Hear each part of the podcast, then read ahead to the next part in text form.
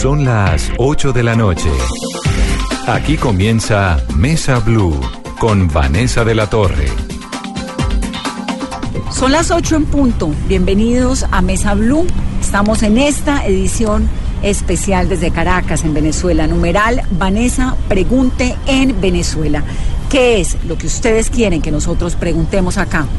Muchas preguntas desde ya, Carolina, con el numeral.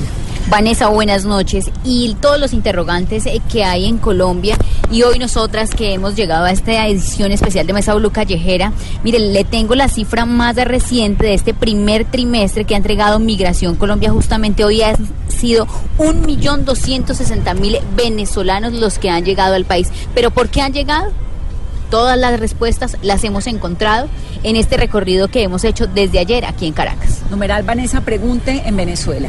Preguntas, Carolina, de los oyentes. Muchas preguntas con el numeral Vanessa Pregunte en Venezuela. Eh, nos preguntan que si realmente hay un apoyo verdadero de los venezolanos hacia el régimen de Nicolás Maduro. Preguntan muchas inquietudes de la marcha de ayer de la oposición en la que Vanessa logramos acompañar esa manifestación, que fue una movilización muy grande.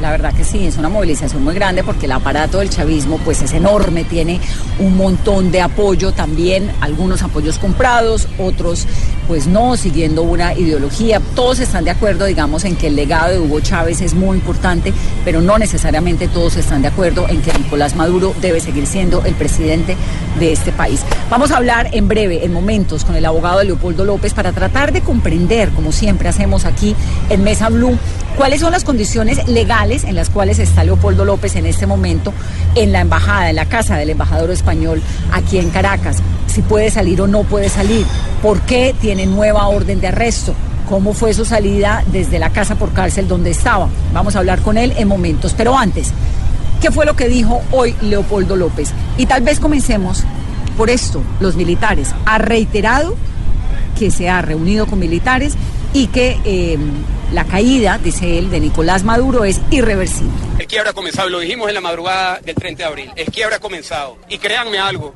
la fisura que se abrió el día 30 de abril es una fisura que se va a convertir en una grieta y esa grieta va a terminar rompiendo el dique. Yo no tengo ninguna duda. ¿Quién hoy duda que la Fuerza Armada, en la Fuerza Armada hay mujeres y hombres que están comprometidos con la libertad? Nadie lo puede dudar hoy. Y yo les puedo dar... Y lo que también ha manifestado es que la esperanza está viva para el pueblo venezolano. Dice que no tiene miedo, que le tiene miedo a la cárcel, pero que si le toca volver quizá lo haría. Yo no quiero volver a la cárcel, la cárcel es un infierno. Yo no quiero volver a la cárcel.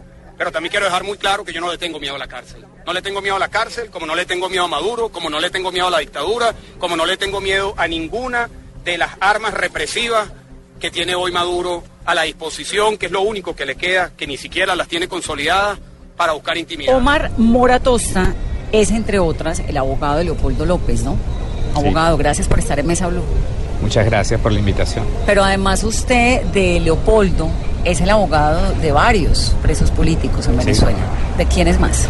Oye, he tenido las defensas de muchos de los presos políticos, tanto civiles como militares. Tuve la defensa del general Raúl Isaías Baduel. Tengo la defensa de Freddy Guevara. ¿Qué es quién?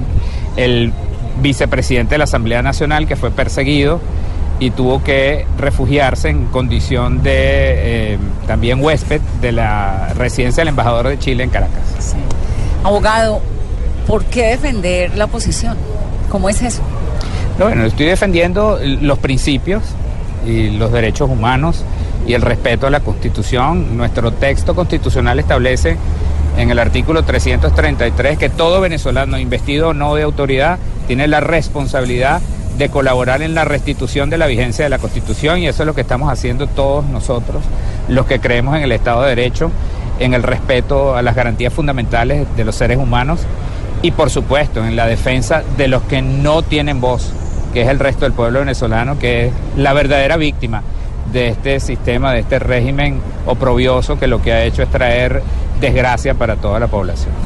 Antes de que entremos más profundamente en el tema de Leopoldo López, porque pues usted es el abogado de Leopoldo López, el caso del general Baduel llama muchísimo la atención, ¿no? Uh -huh. Porque él era un abogado chavista, era un, un, un militar chavista, ¿no? Bueno, el, el, el, el, general Baduel sí formó parte del gobierno de, de Hugo Chávez hasta que bueno, se dio cuenta de cuáles eran los verdaderos planes de Chávez de transformar a Venezuela en un apéndice de la Cuba comunista y se enfrentó a él siendo un militar institucional. Este, y una vez que lo hizo, pues se, Chávez decidió encarcelarlo y perseguirlo como para dejar un precedente para el resto de los oficiales de la Fuerza Armada para que nadie se atreviera a, contradecir. ¿Dónde está el general Baduel? El general Baduel se encuentra en este momento en el calabozo siniestro llamado La Tumba del, del SEBIN de la Plaza Venezuela, del Servicio Bolivariano. Le estuvo muchos años en la cárcel de Ramo Verde. ¿Dónde estuvo Leopoldo? Donde estuvo Leopoldo y después eh, lo trasladaron a este sitio de tortura blanca. Sí. ¿Usted conoce la tumba? Sí, como no, yo estaba ahí. ¿Por qué ha entrado allá? Bueno, porque me ha tocado visitar a los, a los detenidos que hemos tenido allí. ¿Cómo es la tumba? Hay, hay muchos comentarios ¿no? sobre la tumba, pero, pero pues muy pocas personas han entrado. ¿Cómo es la tumba? La tumba es, eh, lo que pasa es que este era un edificio que anteriormente era de un banco.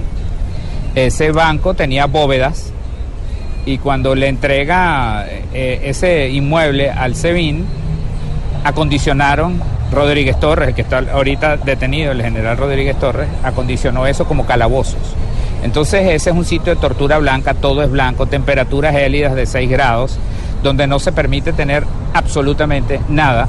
Entonces solamente es, una cama de cemento y las personas están allí y lo único que hacen, que refieren inclusive los estudiantes que estuvieron presos allí, como Loren Salet, que ellos contaban las losas blancas como diversión y se quitaban y se ponían las medias. No hay baño, tienes que tocar un timbre para que te, te, lleven al baño. La comida te la pasan ellos a determinada hora, a veces se las pasaban muy seguido, como para que tú perdieras la noción del tiempo y, y, te volvieras loco. Realmente ellos han logrado establecer cuándo es de día y de noche, porque el metro de Caracas, una de las estaciones del metro de Caracas, está pegada a ese edificio. Entonces, por el ruido de los vagones, ellos saben cuándo es de día y cuándo es de noche. Ah, es por eso. Sí.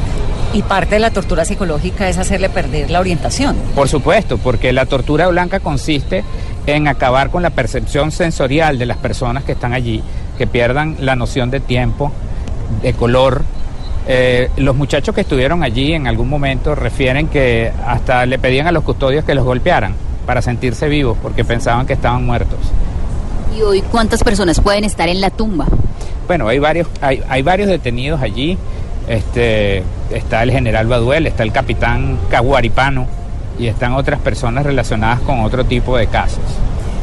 ¿Qué determina que a un preso político en Venezuela lo manden a la tumba o lo manden a Palo Verde o le den domiciliaria como tuvo eh, eh, Leopoldo hasta ayer? Pues? Bueno, mira, en el caso de los presos políticos, esa es una decisión del alto gobierno, al igual que la detención. Eh, allí los tribunales poco hacen, porque en un proceso penal el juez penal es el que debería determinar el sitio de reclusión. Y básicamente ellos están es para cumplir órdenes, ellos nunca deciden con respecto a esto. Eh, la decisión viene de arriba, ellos la ejecutan. Eh, y si es ramo verde, es ramo verde, si es la tumba, es la tumba, si es el, el helicoide, es el helicoide. O si, dado el caso, la presión internacional ayuda en ese sentido, pues, y no les queda otro, otra salida que otorgarles una medida eh, de arresto domiciliario.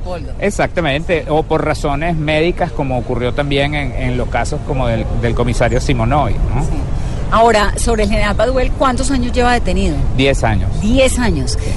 Y esa imagen del general Baduel detenido, ¿usted cree que tiene una implicación en el hecho de que en este momento los militares duden una o dos veces antes de pasarse a, la a, la oposición? Bueno, ese mensaje caló? no, bueno, por supuesto que esa persecución tiene muchísimos años ya y, evidentemente...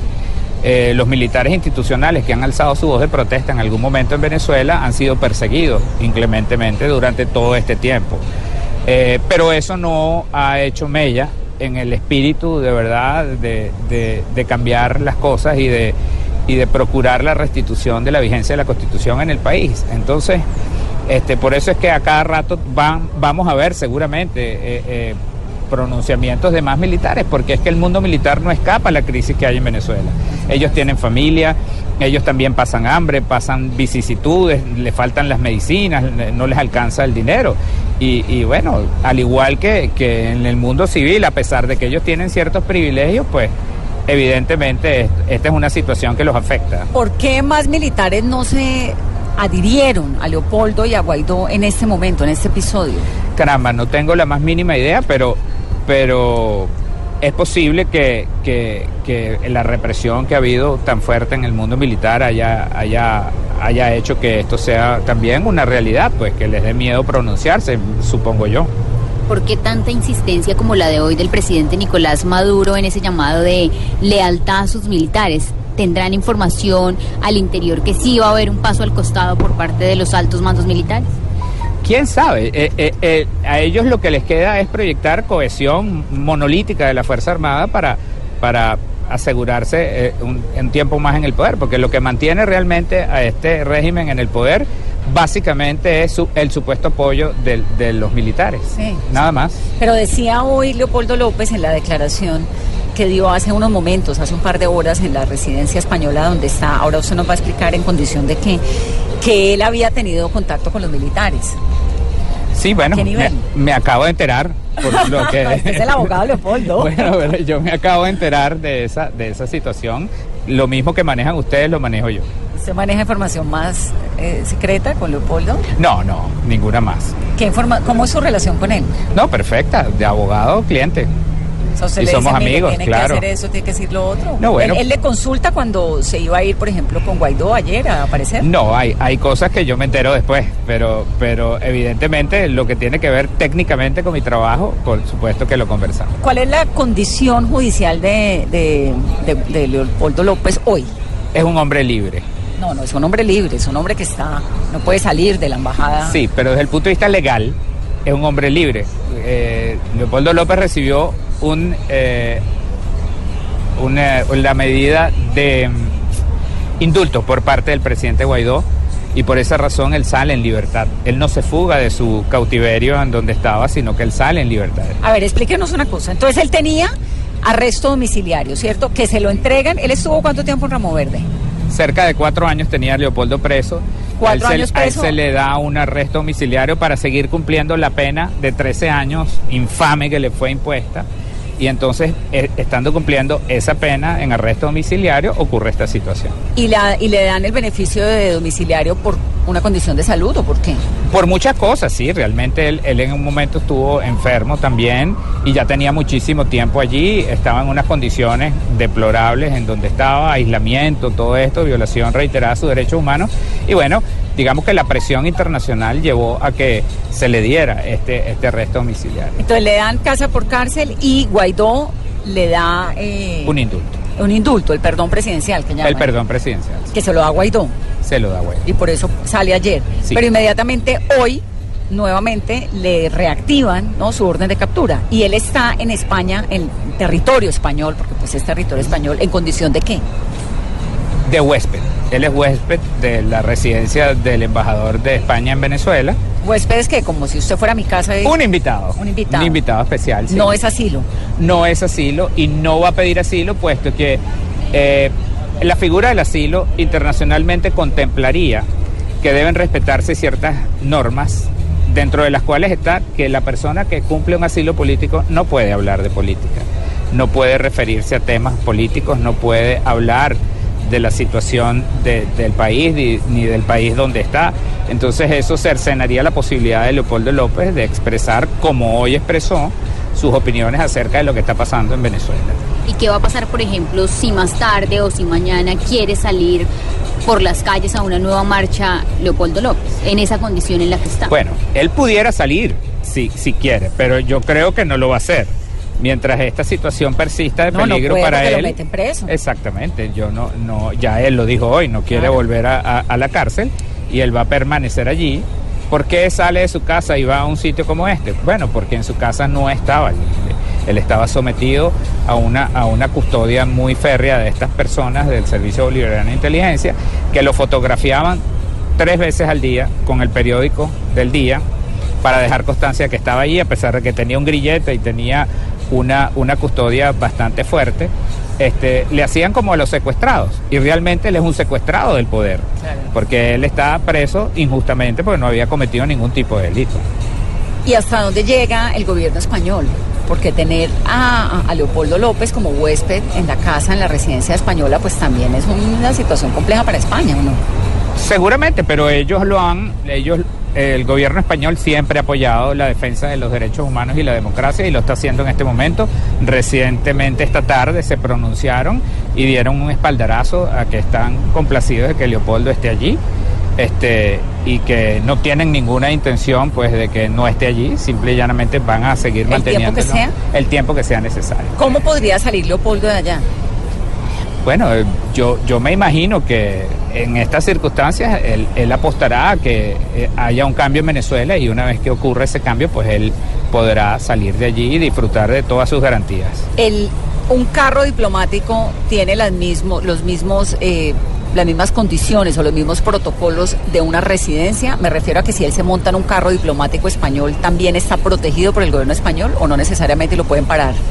Claro, ya ese es un tema más complicado porque sí, ciertamente es un vehículo que se supone que debe tener cierta, eh, cierta inmunidad hasta cierto punto, pero en este momento lo acorde es que él no salga de la... no, le pregunto eso porque estoy tratando de pensar si quisiera salir de Venezuela, por ejemplo, ¿cómo sería? Porque un avión ah, no puede aterrizar en la residencia. Claro, claro, bueno, ya ese sería una, una cuestión que, que habría que manejar en el momento y por supuesto que tendría que ser por los canales regulares que, que indica la, la diplomacia y en coordinación entre los dos gobiernos para que él pueda abandonar el país. Entonces, volvamos al episodio de cuando sale eh, Leopoldo de la casa por cárcel como consecuencia del indulto presidencial que le da Guaidó. ¿Usted cuándo se enteró? Bueno, nos enteramos, sí, el mismo día. El mismo día, porque esta fue una situación. O sea, como yo. Como usted, sobrevenido. Porque quizás hay cosas que, bueno, lamentablemente indican que deben manejarse de esas formas. Y, y así fue. Y así fue que ocurrió. Este, y bueno, para beneplácito de, de, los que le queremos, bueno, por lo menos en este momento se encuentra a salvo. ¿Y no fue de pronto un poquito apresurada esa decisión y como un nuevo intento fallido de que iba a caer ya el régimen de Nicolás Maduro? Bueno, esa es la parte que yo no manejo, que es la parte política. Pero es el abogado de Por supuesto, y por eso me refiero a todos estos puntos con, con tranquilidad, pero digamos que esa parte ya de alta política, ya esa es una decisión que manejan él Pero directamente. si él, por ejemplo, le hubiera consultado a usted como abogado, ¿qué le, ¿qué le hubiera dicho? Mira, el clamor popular del pueblo venezolano es que está cansado de esta situación y que no aguanta más. Este, si yo fuera parte del pueblo venezolano y no tuviera nada que ver con este tema, por supuesto que yo les hubiese pedido que buscaran una solución lo más rápido posible a esto, ¿no? Pero no se trata, digamos, de, esto no fue un golpe militar, esto lo que se buscó fue que la Fuerza Armada asumiera su rol de defensa de la Constitución cumpliendo el artículo 328 que les impone defender la Constitución de la República y las leyes, la soberanía del país y al pueblo venezolano y no a una parcialidad política, que es lo que lamentablemente ha ocurrido durante estos 20 años. Automáticamente, si los, si los militares venezolanos retornan a la senda de la Constitución y respetan lo que está en el 328, se acaba esta pesadilla. Abogado, ¿quién le paga los honorarios? Nadie. ¿Trabaja por gusto, en este caso Leopoldo? Sí, hemos estado ayudando a todos los presos políticos en la medida de nuestras posibilidades. ¿En serio? Como una forma de colaboración con, con, con la patria. ¿De verdad? Wow, pues debe ser un caso muy fregado, ¿no? Sí, sí. De todas maneras, los honorarios en algún momento llegarán, pero básicamente, básicamente estamos ayudando, sí. Cuando lo qué, fiscal o qué? No. ¿Ministro de Justicia o qué? No, no, no. Este, no estamos haciendo eso por ningún cargo, en todo caso lo estamos haciendo por ayudar y, y, y queremos que la democracia y la institucionalidad llegue al país porque es necesario para la reconstrucción de esta patria. El abogado, y esto pues para como anécdota para los oyentes, no vaya a decir en dónde estamos, pero cuando llegó al sitio donde nos encontramos, entonces nos dice, vengan, hagámonos acá, porque acá toda esta gente que está alrededor es espía, porque nos están oyendo, porque nos están grabando, porque nos están viendo. ¿Eso es real o es paranoia? No, completamente real. Completamente es decir, real. Aquí donde estamos nos ven, nos siguen, Sí, nos por oyen. supuesto, claro, claro. Claro. ¿Cómo? ¿Cómo funciona? Así funciona. No me pregunte cómo, pero ellos tienen toda la tecnología para hacerlo. Y saben perfectamente que usted y yo estamos aquí conversando. hablando en este momento. Por supuesto. Nos están viendo, nos Sí, están espiando. seguramente. Nos están oyendo también. Es posible. Hay, hay espías en, en todo lado, en Caracas. En ¿o? muchos lados, sí. Y sobre todo a nosotros que tenemos un seguimiento permanente. ¿A usted lo siguen constantemente? Seguramente, sí. Difícil, ¿no? Complicado, sí. Muy complicado. Y su familia. Bueno, ya la familia está afuera, eh, porque bueno, hemos tenido algunos problemas anteriormente de persecución que, bueno, dieron con que tuvieron que salir del país. O sea, esos señores que acaban de llegar ahí de pronto son espías. bueno, no lo sabemos, quizás por, por, por, la, por las características que tienen, ellos no, que parecen de otro país, pero Pero los de la esquina allá sí. los otros sí parecen.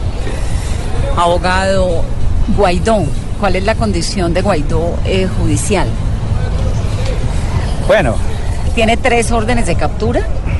Bueno, ese- esos son procedimientos eh, que han estado eh, haciéndole desde un punto de vista ilegal a Juan Guaidó. Recordemos lo siguiente, el artículo 200 de la Constitución prevé que todos los diputados desde el momento de su proclamación ostentan la inmunidad parlamentaria. Esa es una institución básica para el desarrollo del trabajo de cualquier parlamentario en el mundo, porque es el manto protector que garantiza que ellos puedan ejercer el control sobre el resto de los poderes públicos sin ser perseguidos. En Venezuela es lo mismo. Lo que pasa es que este régimen no respeta la Constitución y por consiguiente no respeta la inmunidad parlamentaria. ¿Qué ha ocurrido? Eh, desde el momento en que hay la transición del nuevo gobierno de Maduro, empieza la usurpación. Además de eso, es designada, violando la ley, la Asamblea Nacional Constituyente. Todas las decisiones de esa Asamblea Nacional Constituyente, desde el punto de vista técnico, jurídico, si nos apegamos a lo que establece la Constitución, eh, la Constitución establece que toda autoridad usurpada es ineficaz y sus actos son nulos. Entonces, todo lo que emane de esa constituyente no es válido. Pero- esa constituyente designó, designó, esa constituyente designó a un nuevo eh, fiscal general, según ellos, designado por la constituyente, a un nuevo contralor, a otros poderes, aparte de los magistrados. Et- Entonces, ¿qué quiere decir? Que hay unas autoridades que en el fondo no son reconocidas como tales. La comunidad internacional los desconoce también y Claro, por eso reconoce su exactamente y reconocen en la actualidad como presidente encargado de la República a Juan Guaidó. Cuando el Tribunal Supremo y, el encargado de la Fiscalía por parte de la Asamblea Nacional Constituyente pretenden procesar judicialmente a Juan Guaidó, deberían ceñirse al procedimiento que está en la Constitución. El único órgano, según la Constitución, para allanar o despojar a un diputado de su inmunidad parlamentaria es la propia Asamblea Nacional Democrática. Y para allá jamás ha llegado una solicitud en este sentido, razón por la cual cualquier procesamiento que se haya hecho o que se pretenda hacer no tiene ningún carácter legal. ¿Cuál es la razón por la cual Juan Guaidó no está preso? Yo creo que, bueno, el régimen lo está pensando muy bien porque goza del apoyo internacional y del pueblo venezolano. La gente, esto ha sido un fenómeno en momentos en que el país estaba completamente desanimado y que la gente en algún momento sentía que no había salida para esto. Aparece la figura de Juan Guaidó y bueno, ha sido como una suerte de, nueva esperanza para el pueblo venezolano y para salir de esto de una manera pacífica, constitucional y no traumática. Pero no parece, decir, uno ve esta maquinaria de represión tan densa y tan sólida de- de- del oficialismo y no parece que le tuvieran miedo a nada, porque habrían de tenerle miedo o precaución a Guaidó. No, bueno, evidentemente que, que una cosa es el discurso y otra cosa es la realidad. En la práctica hemos visto, sí, ha habido una represión brutal contra eh, la disidencia, pero esto ya tiene muchísimo tiempo, la prensa, este, quienes opinan distinto, quienes disientan, pues son perseguidos. Pero eso no quiere decir que el 80% del pueblo venezolano en este momento repudie lo que está ocurriendo aquí y que es una realidad que ya se ha transformado en una, en una crisis humanitaria compleja en virtud de las violaciones a los derechos humanos que hay aquí, que ya a nivel internacional son considerados como crímenes de lesa humanidad. Entonces, no es cualquier cosa lo que está pasando en Venezuela. Yo creo que eh, todos esperamos que esta gente recapacitara y se fuera en paz y, de verdad que eh, eh, dejar el camino pues a la gente que quiere venir a rescatar a este país y, y bueno, que el pueblo venezolano empiece a recobrar poco a poco lo que fue su nivel de vida y el respeto a sus garantías fundamentales que en este momento le son negadas. Pero ¿hasta dónde va a poder llegar Juan Guaidó siendo un presidente encargado, sí, con respaldo y reconocido por eh, la comunidad internacional, con una presión interna, pero sin el control de las instituciones y sin el control del sistema económico? Bueno, poco a poco, fíjense bien que él ha hecho un llamado para que el resto de los poderes públicos también se pleguen al, respeto de la Constitución y trabajen con él en esta oportunidad en la reconstrucción de la institucionalidad en el país. Eh, yo creo que eh, si eso se da, pues veremos cambios en Venezuela muy pronto. Ojalá, abogado, ese 80% que dice usted que repudia a Maduro, ¿de dónde sale esa estadística? Caramba, de todas las encuestas, de todas las encuestas que, que vemos en todas partes de la encuesta de calles, cuando ustedes ven el país lleno de gente en, en, unas manifestaciones en favor de Guaidó y de lo que está haciendo, este, que no habíamos visto en años en Venezuela, este, yo creo que es evidente evidente. Pues eso dice Data Análisis, ¿no? También. También lo dice Data Análisis. Abogado, le agradezco mucho por estar acá, por explicarnos, por, participar en Mesa Blue. De verdad, muchas gracias. Para Colombia es muy importante todo lo que nos explica. No, y para mí es muy importante esta ventana para, para que el resto del mundo se entere de la realidad en Venezuela, de lo que está ocurriendo y de que hay un pueblo que está luchando por su libertad y por restablecer la democracia y la institucionalidad en lo que fue una de las democracias eh, modelo de Latinoamérica, pues nosotros queremos volver a hacerlo y queremos ser un país todavía mejor al que fuimos una vez que termine esta pesadilla. Gracias, abogado. Está muy bien. Vamos a hacer una pausa. Esto es Mesa Blue, edición callejera desde Caracas, Venezuela. Numeral Vanessa, pregunte en Venezuela. Los estamos leyendo. Carolina, preguntas. Preguntas a esta hora, Vanessa, dicen que si después de la operación Libertad, que se inició con ver nuevamente a Leopoldo López en las calles con Juan Guaidó, eh, va a caer o está cerca o están contados los días de Nicolás Maduro, si hay comida en los supermercados, si hay medicamentos y que cómo está Caracas hoy. Vamos a contestar todas esas preguntas al volver. Hacemos una pausa rápidamente. Regresamos en breve.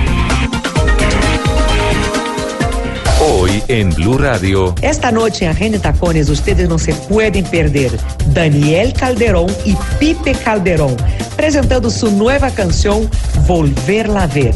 A las 9 y 10 de la noche, Manuela y yo esperamos ustedes. Agenda en Tacones, de lunes a viernes a las 9 de la noche, sin censura, por Blue Radio y bluradio.com.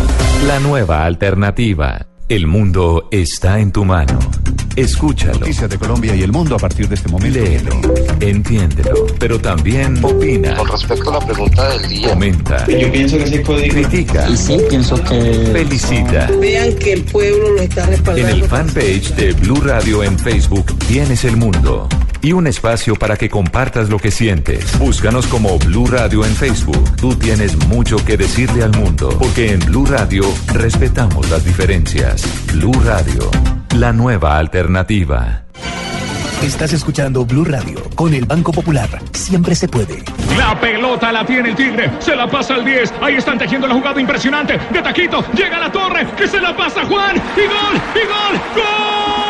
Juan sabe que un buen equipo lo lleva a Brasil y él está en el mejor, en el equipo del Banco Popular. Haga parte del equipo popular y gane uno de los dos viajes para dos personas, todo incluido, con nuestras tarjetas de crédito. Más información en www.bancopopular.com.co. Banco Popular, somos Grupo Aval. Apliquen condiciones. Autoriza con juegos. Vigilado Superintendencia Financiera de Colombia. Juan Guaidó y Leopoldo López desafían a Nicolás Maduro con la Operación Libertad. Que nos mantenemos aquí y convoquen a todos en este momento. Operación Libertad comenzó. Blue Radio con información permanente con enviados especiales y corresponsales desde Caracas y la frontera con Colombia. Y le hacemos ese, ese llamado a todos para que se sumen a este proceso, un proceso de unificación. Información permanente en Blue Radio y bluradio.com. La nueva alternativa. Crecemos, cambiamos, nos diversificamos, nos atrevemos, mejoramos. Blue Radio crece. Mañanas Blue crece. De lunes a viernes con Néstor Morales y Camila Zuluaga. Meridiano Blue crece y cambia con nuevas secciones a la hora indicada. De lunes a viernes de 1 a 2 de la tarde. Mesa Blue crece y se diversifica con nuevo formato. De lunes a viernes a las 8 de la noche. Agenda en Tacones se atreve. Nuevo horario. Ahora sin censura. Lunes a viernes 9 de la noche. Y un nuevo espacio para conversaciones con gente despierta. Bla bla blue. Desde las 10 de la noche. Blue Radio crece. Blue Radio y bluradio.com. La nueva alternativa. Todos tenemos un reto, algo que nos impulsa, eso que nos hace levantar de la cama todos los días, un sueño que nos lleva al límite y nada más importa. No importa el dolor, ni la frustración, no importa el tiempo.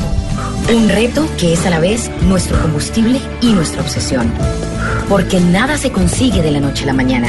Este es mi reto. ¿Cuál es el tuyo? Pasta Sonia, sabor y energía que te hacen mejor. Trabajamos pensando en usted. Respuestas largas. Señor ministro Botero, ¿cuál es la conclusión al final? Pues esta es una historia larga que si hay un minutico yo se la trato de resumir. Sí. Respuestas cortas. ¿Qué le decían los funcionarios de migración, además del bienvenido presidente, decían otra cosa? No. Pero siempre las preguntas correctas. ¿Cuál es la decisión ¿Por qué que se demora ¿Por qué tanto? aparecieron allí? ¿Cuánto fue, por ejemplo, el costo? Mañanas Blue. De lunes a viernes desde las 5 de la mañana por Blue Radio y bluradio.com. La nueva alternativa.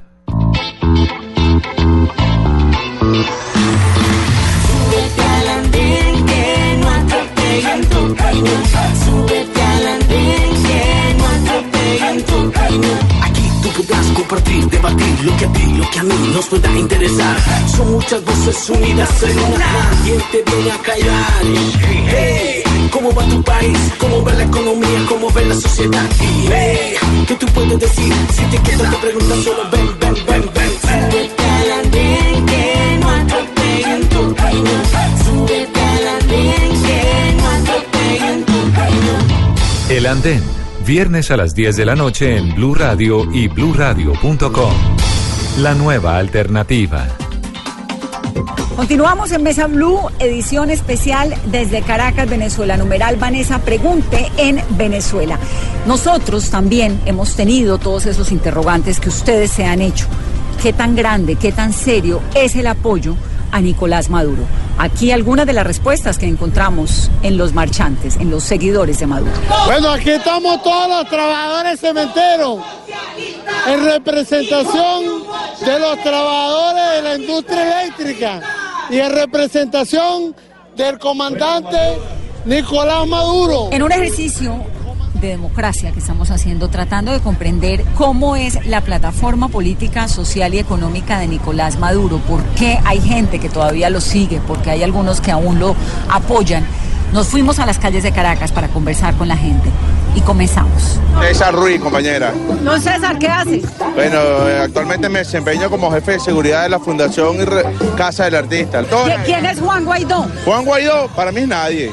Para mí es un títere, es una marioneta, lo pudimos ver ayer a través de que sabemos que su jefe directo es Leopoldo López y el imperio español junto con el imperio norteamericano. ¿Y quién es eh, Nicolás Maduro? Es el presidente legítimo y constitucional y el conductor de Victoria y el hijo de Chávez. ¿Quién es Chávez? Es para mí, es un gigante. Dígame una cosa, en su trabajo, ¿cuál es su sueldo? Mi sueño. Sueldo, su sueldo, sueldo, ¿cuánto gana? eh, estamos eh, actualmente, gracias a la gestión de nuestro presidente obrero y las estrategias económicas, eh, están ahorita, recientemente hicieron lo que fue la, la homologación de los tabuladores y te puedo indicar que hoy en día, para la hora, desde hace dos semanas atrás que se hizo el primer ajuste a lo que fue el, el tabulador del trabajador público, el que menos gana actualmente te gana 40 mil bolívares soberanos. ¿ok? ¿Eso es cuántos dólares? Eso es medio petro, aproximadamente es la, la- la mitad del valor del petro y de acuerdo al dólar especulativo está por el orden del rango de unos 3 dólares. ¿Tres dólares al mes? Sí. ¿Tres dólares al mes es su salario? Sí. ¿Y usted le es un alcanza? trabajador de sueldo, sueldo base. ¿Y eso le alcanza? Bueno, mire, eh, gracias a las estrategias económicas que ha tenido la, el Ejecutivo Nacional a través de sus planes de lo que es el CLAC, que aunque no lo vean y aunque la gente diga que no, que hace cola, que estamos cubatizados, ha sido la forma de el Ejecutivo Nacional ayudar a su pueblo a que resista los embates de esta asfixia económica. Porque es que es sencillo. ¿Qué, si qué- un qué paro- ayuda, qué ayuda les, les da el gobierno? ¿Qué ayuda les da el nos gobierno? da todos los beneficios. El gobierno nos, nos ayuda a través de lo que son los programas CLAC, ¿verdad? A que a todos y cada uno de los trabajadores de la administración pública y privada, porque el CLAC no distingue de pensamiento ideológico. El CLAC llega a todas las familias, a todo el pueblo venezolano, inclusive hasta los que nos adversan. ¿Pero qué les da? Yo quisiera que me ayudara y me dijera, mire, nos ayudan con alimentación, con casa, bueno, ¿con qué? ¿Con qué los ayuda el, sistema- gobierno? El sistema, el sistema de salud, actualmente a través de lo que es el programa de, Fanda- de Farmapatria, estamos dándole y garantizándole la salud a todo nuestro pueblo de forma gratuita. Cuando en otros países a nivel internacional todo es totalmente costoso. Entonces, salud, ¿qué más? Aquí, eh, aparte de eso, eh, la educación de nuestro pueblo. Ah, bueno, que, que lamentándolo mucho, tenemos una, una, una fuga por la asfixia mecánica, por la asfixia imperialista, por el cerco que está ya haciendo. El asunto, Carolina, es que hay como un adoctrinamiento, ¿no? Y hay un tema de lealtad en los en las personas mayores, el tema es siguen creyendo en la revolución, siguen creyendo en el legado de Hugo Chávez y aparte de eso también Vanessa O viven más bien como del recuerdo de Hugo Chávez. Sí, lo, lo tienen vivo, o sea, en cada frase que uno les escucha en la calle y lo que uno ve en Caracas es que Hugo Chávez, a, al- a pesar de que está muerto, sigue vivo en las calles de Venezuela y en el corazón y en el sentimiento. Y a pesar de eso, también la gente de, las condiciones en las que vive no se arrepiente por haber votado por Nicolás Maduro y lo defienden hasta el final. Sí, a Hugo Chávez, a Nicolás Maduro no necesariamente, pero a Hugo Chávez sí hay como esa sensación de que es que como Nicolás Maduro encarna a Hugo Chávez, entonces hay que seguir apoyándolo. Pero además, desde las plataformas, desde los sonidos, desde las tarimas, se encargan de decir y de repetir que hay que ser leales, que hay que continuar la revolución, que hay que ser leal. Ok, como dijo un señor en una tarima mientras le hablaba a muchos de los seguidores. Y la verdad es que esa, esa pasión es muy eufórica hasta que uno los trae un poco a la realidad para preguntarles si con lo que ganan pueden vivir. El salario mínimo en Venezuela hoy, en este momento, es cerca de 6 dólares el día, 50 mil bolívares, pero porque el presidente Nicolás Maduro lo subió significativamente, pero era muchísimo menor, era cerca de 4 dólares el mes. Pregúntese usted cómo podría vivir con 6 dólares mensuales. 6 por 3, 18, son más o menos 18 mil, 20 mil pesos, 20 mil pesos mensuales. Eso no es ni siquiera mil pesos diarios. No tienen para comer. Y quizá también lo que hemos visto es que llegan a estas grandes movilizaciones que convoca el oficialismo por un refrigerio, por una comida, por un transporte. Y adicional a eso, Vanessa, en esas movilizaciones lo que hay es una motivación, como si fuera un ejercicio de motivación y de revivir el legado de Hugo Chávez. Vamos a escuchar otro de los testimonios que hemos estado eh, adquiriendo, consiguiendo en medio de este cubrimiento, que no es sencillo, porque la verdad es que meterse en el corazón del chavismo es difícil. Felicia Huisi. Doña Felicia Huisi, doña Felicia, ¿usted qué hace? Yo trabajo en el Consejo Municipal de Caracas. ¿Qué hace ahí en el Consejo? Eh, trabajo, es- estoy graduada en gestión social, trabajo para las comunidades. Doña Felicia, ¿quién es Juan Guaidó? ¿Perdón? ¿Usted sabe quién es Juan Guaidó? Ese es un impostor, ese es un usurpador de presidencia, porque él no es presidente aquí en Venezuela, que el presidente Nicolás Maduro Moro, porque nosotros le dimos nuestro voto. Nosotros Muchos- hay muchas personas en el mundo queriendo que Nicolás Maduro deje de ser presidente. ¿Usted quisiera eso? No, de ninguna manera. Nosotros votamos por él. Y nosotros si votamos por él es porque estamos seguros de que él va a echar adelante con el legado de nuestro presidente Hugo Rafael Chávez Fría, el comandante, que él lleva el legado del comandante y nosotros estamos... Doña Felicia, ¿usted tiene hijos? Tengo tres hijos. ¿Y qué hacen sus hijos? Mis hijos trabajan. ¿En dónde? Eh, Uno trabaja en la GDC y el otro trabaja en una construcción. ¿Y, y el sueldo les alcanza? Bueno, ahorita tenemos una situación de guerra que nos la tiene plantada en los Estados Unidos, por donde quiere ahorcar y ahogar a Venezuela para que nosotros declinemos, pero nosotros estamos firmes en esta revolución. Nosotros nos vamos a declinar, nosotros vamos a seguir así sea comiendo piedra. Todavía no hemos comido piedra, todavía tenemos comida. Lo único que la inflación nos tiene ahogado. Pero aquí en Venezuela hay comida, aquí se está produciendo. ¿Qué pasa? Que esto no lo sacan los medios. Pero lo estoy sacando.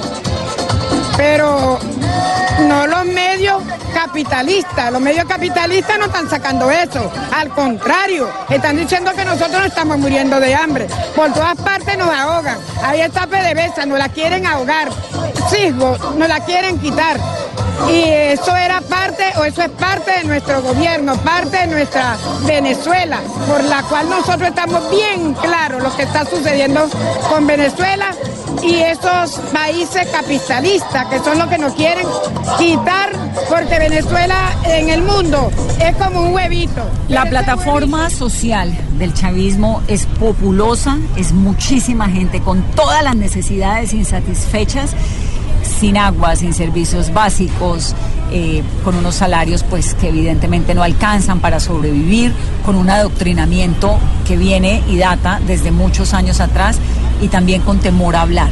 Es difícil conseguir testimonios porque la gente no habla tan fácilmente.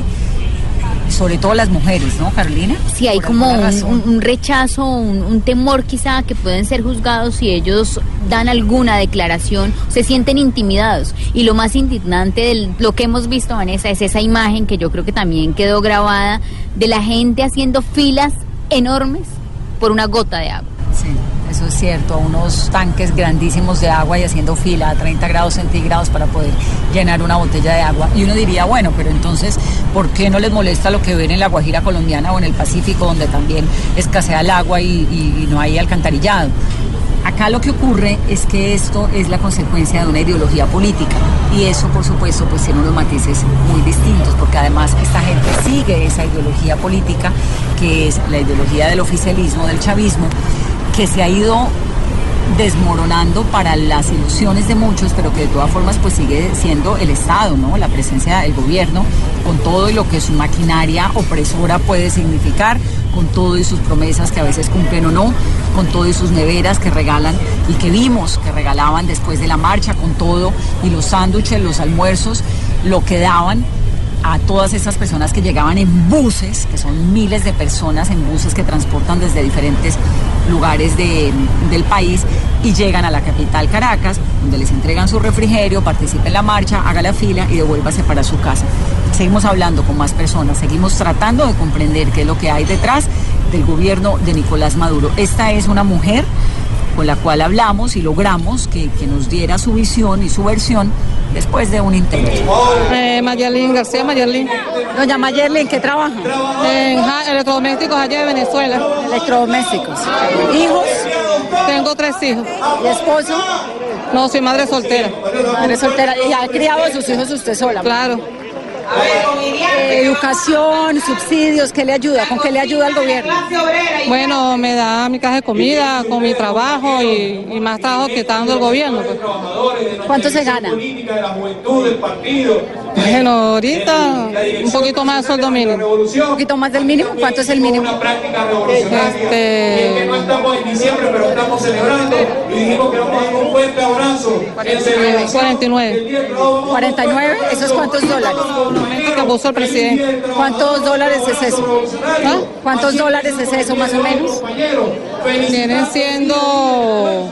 titánico que hacemos para sostener En realidad no me acuerdo ahorita. Como ocho, ¿no? Por ahí. Más o menos. ¿Y alcanza? Sí, a algo, sí, sí. Pero si Dios quiere, todo se va a acomodar con el favor de Dios. Porque tenemos fe en el presidente que todo se va a acomodar. Al iniciar la tarde, Bienvenidos a Meridiano Blue. a la hora indicada, Toda la gente está empezando a especular. es bueno tomarse un respiro y prepararse para el resto del día. ¿Cuándo nos dan los resultados para saber? Con la que- actualización de los hechos más importantes. Cambia la historia del fútbol mundial reciente. Con temas interesantes, con historias, con música, con todo para comenzar la tarde con un nuevo aire. Meridiano Blue. Ahora de lunes a viernes de 1 a 2 de la tarde. Blue Radio crece. Blue Radio y bluradio.com. La nueva alternativa. ¿Qué se requiere para una buena conversación? Un buen tema, un buen ambiente, buenos interlocutores, preguntarles a los que saben y dejar que todos expresen su opinión. Cada noche encontraremos los ingredientes necesarios para las mejores conversaciones en Bla Bla Blue. La manera ideal de terminar el día y comenzar uno nuevo. Bla Bla Blue. Conversaciones para gente despierta. De lunes a jueves desde las 10 de la noche. Blue Radio crece. Blue Radio y bluradio.com. La nueva alternativa.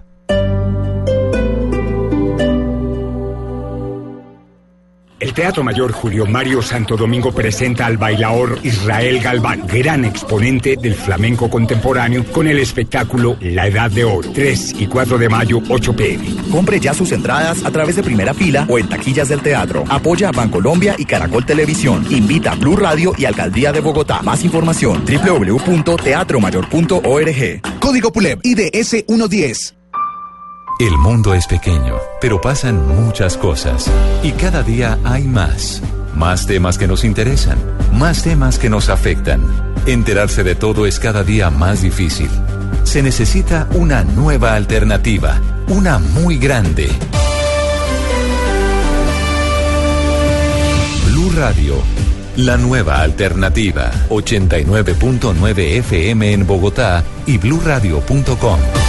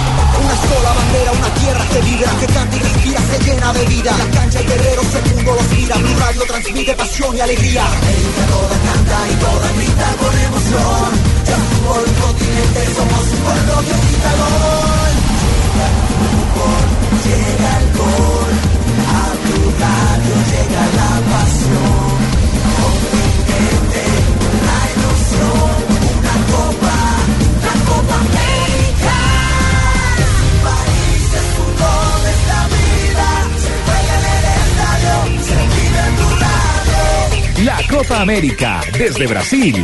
Espérala. Que se conoció esta semana. My administration has accomplished more than almost any administration in the history of our De country. lo que hablamos. Venezuela hoy es víctima de una agresión permanente. Lo que pasó en la ciudad. El fútbol colombiano ya es una realidad cara planetaria. En el país. que fracasaron en, en la distribución de energía en la costa atlántica. En el mundo. Se va a encontrar con nuestra Fuerza Armada Nacional Bolivariana. Lo que viene para la próxima semana. Ahora me siento muy feliz de haber sido parte de esta fiesta tan especial, tan mágica. Todo se revisará en nuestra sala de prensa blue. Ahora, cada domingo nos reuniremos para oír, entender y analizar lo más importante de la semana. Sala de prensa blue. Este domingo a las 10 de la mañana. Presenta Juan Roberto Vargas por Blue Radio y bluradio.com. La nueva alternativa. Antes de terminar, el equipo de periodistas de Colombia que hay aquí en Caracas, en Venezuela, bueno, Santiago Martínez, que es el corresponsal permanente de Blue Radio aquí, Carlos Sanabria, enviado especial de Blue, Juan Fraile y César Flechas de Caracol Radio. Impresiones, Santiago, usted que es local, ¿es distinto este episodio? Eh, sí, es distinto a lo anterior, sí, por supuesto. ¿Por qué? ¿Qué hay? Porque, bueno, porque eh, primero Leopoldo López, o sea, que haya salido Leopoldo López de la manera en que salió, con la custodia que tenía, que haya aparecido en, alrededor de la Carlota con Juan Guaidó y militares alrededor y, y un coronel un coronel de la Guardia que uno ve en la Asamblea Nacional eh, custodiándolo y esté allí al lado de los diputados. O sea, fue una sorpresa grande ver eso, pero al final pues, pasaron las horas y como se fue desinflando el, ¿Y ahora está desinflado o está esperanzador? Yo creo que yo siempre he dicho que es más lo que no se sabe o lo que no es más lo que no, lo que no nos dicen que lo que dicen y lo que se conoce por fuera. Siempre he pensado que, que- que eso es lo que ocurre en Venezuela y es un proceso largo. Son 20 años de un gobierno y, y- y si la oposición quiere cambiar el gobierno, eso no sale en, en- en dos meses, es complicado. ¿Trabajar aquí es difícil? Trabajar aquí es difícil porque es difícil porque hay temor, porque es difícil el acceso a la fuente, muy difícil la del gobierno, a veces muy difícil la de la oposición, es muy complicado a veces, prefieren no hablar, no dicen, lo, es complicado tener entrevistados, es complicado confirmar informaciones, o sea, todo es, aquí que pienso yo que a diferencia del resto del mundo, aquí cuesta el doble o el triple de tiempo, de inversión, de pedir y de un contacto para confirmar una información. Gracias, Santiago. Juan Fraile, de Caracol Radio. Hola, buenas noches. Sus percepciones, Juan. Mira, la verdad para mí ha sido muy complejo explicarle a la gente que está afuera y que ve con otros ojos lo que está pasando en Venezuela. Todos los días en redes vemos una crispación impresionante, videos de las represiones, lo vivimos, estuvimos en el corazón de la protesta, pero cuando uno le explica a la gente de afuera, uno dice como Venezuela es como ese enfermo eh, que está en coma, que se sabe que tiene una enfermedad gravísima, que está terminal, que tiene una falla sistémica, pero que igual sobrevive porque nos dimos cuenta hoy, después de las protestas, después de lo que pasó con Leopoldo López, que la gente igual seguía yendo al trabajo, intentando buscar comida en los supermercados. Cotidiana. La vida sigue. César Flechas, también de Caracol Radio. Bueno. Percepción de este episodio. Pues digamos que me sorprende.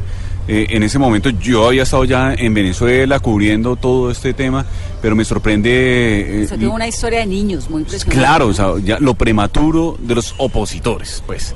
Estamos hablando y nosotros pensamos en esos niños opositores. O sea, es que cada vez los seguidores de Guaidó terminan siendo eh, más eh, jóvenes. ¿Pero qué es lo de los niños opositores? Pues es que los oyentes, porque los oyentes de Blue Roger Caracol Radio. pues bueno, lo de los, lo de los niños opositores es, es básicamente eh, nos encontramos, nos metimos en el corazón de la, de la protesta. Pues eh, digamos, eh, pues una cosa es verlo por las, o leerlo por las redes sociales y encontrarse que está muy complicada la situación, pero digamos que el trabajo de nosotros como periodistas era estar allá, meternos a ver si realmente lo que estaba reproduciendo las redes sociales era lo que realmente estaba ocurriendo. Y nos encontramos precisamente con niños de 10 años. O sea que en la marcha opositora. En la marcha opositora. Yo tengo un niño de 9 años, ya está por cumplir 10 años, y, y entrevistarlo escondidos en una trinchera de alguna manera artesanal que estaba en, las, en, en una de las principales vías, Altamira. El, Adoctrinado también. Sí, seguramente porque es que tenía muy claro el discurso. Cuando nosotros lo entrevistábamos, él sabía perfectamente lo que tenía que responder. Y en esa protesta, si uno se da cuenta, eh, los que están ahí, ellos tratan de rechazar las imágenes. No me tomen fotos, estamos eh, armando las bombas Molotov. Y yo estaba ahí y me permitieron hacer eso. Y me permitieron entrevistar al niño. Sí, y yo estaba complicadísimo. Sobre un todo porque entonces son niños que crecen con unas, una generación entera de niños con unas semillas de las cuales pues es muy difícil deshacerse. Que guardadas las proporciones es lo que pasa con los niños en, en Israel y Palestina, ¿no? Que, pues, que desde pues muy chiquitos mira, crecen con una ideología. ¿Usted un, cómo convierte un niño de esos? Un niño de 10 años. Esto es oposición.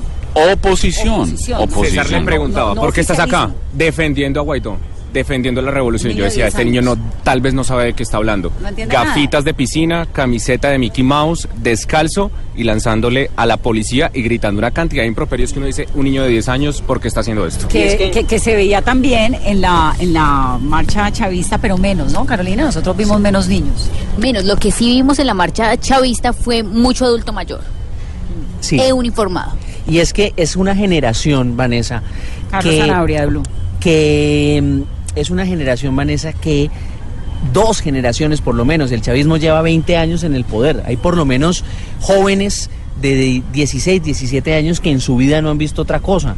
Y estos niños de 10, de 8, que no han visto nada más que cadenas nacionales, todos estos actos que hace y que encabeza el chavismo en su vida. Y eso es quizás también un reflejo de la sociedad que desde, desde, su, desde sus semillas más prontas, pues es- están viviendo toda esta situación. No hay, no hay que ir tan niño. eh, Santiago, ¿cuántos años tiene? 37. 37. O sea, cuando esto el arrancó Chávez tenía entró, sí 17. Yo ni votaba cuando Chávez Claro. eh, comenzó. Y yo, pero yo no, o sea, O sea, su yo- generación por- solo ha podido votar por el chavismo. Exactamente. Y yo sí recuerdo obviamente los presidentes anteriores, pero los recuerdo como un recuerdo así que los vieron en televisión, pero de verdad con con- no, conciencia. las que supuestamente ganó eh, Capriles, pero digamos ha crecido solamente Exacto. viendo chavismo. Pero con una conciencia política o interesada en el país, pues simplemente siempre he visto chavismo, chavismo, chavismo siempre. Los 20 años. Pues la verdad que es un gusto tener estos colegas acá, es un cubrimiento complicado, extenuante, yo he hablado un montón sobre el peso de la opresión del Estado que se siente realmente ¿no? en, en, en las esquinas de Caracas por donde uno trabaja, me impresiona un montón la ciudad tan vacía hasta ahora. Hay muchos... La noche está desocupada Caracas, ¿no?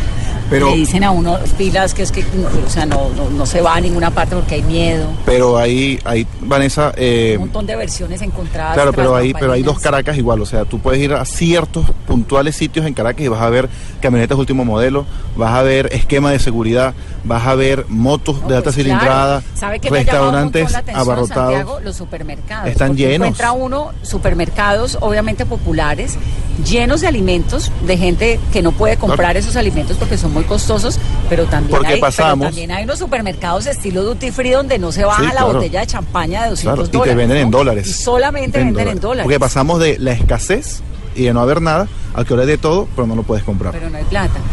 Y los sitios, lo que sí he visto muy vacíos son restaurantes y esto, digamos, eso sí, de noche como que se, se calma, la ciudad se apaga. Bueno, hay ciertos hay ciertos puntos que sí sí hay, que sí hay mucha gente en restaurantes y, Pero y sí mucho es- movimiento. Pero sí es verdaderamente una, un país, una ciudad reflejo de un país partido por la mitad, donde la opulencia se ve, pero también es una opulencia como, como excesiva, de mucho blindaje, muchas armas, ¿no? Está este barrio, el country, que es el barrio estrato 6. Bueno, pues estos Estrato muros, 20, como es. estos muros, estas casas, es la, la cancha de golf en la mitad y, y- y- y blindaje, ¿no? Es, Y, y puedes rodar en carro 5 o 10 minutos y llegas a, a la pobreza. a la pobreza. Es una ciudad de unos contrastes realmente muy, muy profundos que se ven en la ciudad, que se han visto en las marchas y que hemos tratado de, de llevarles a ustedes en esta edición especial de Mesa Blue Callejera. Muchas gracias por acompañarnos desde Caracas, por acompañarnos en las redes sociales. Feliz noche.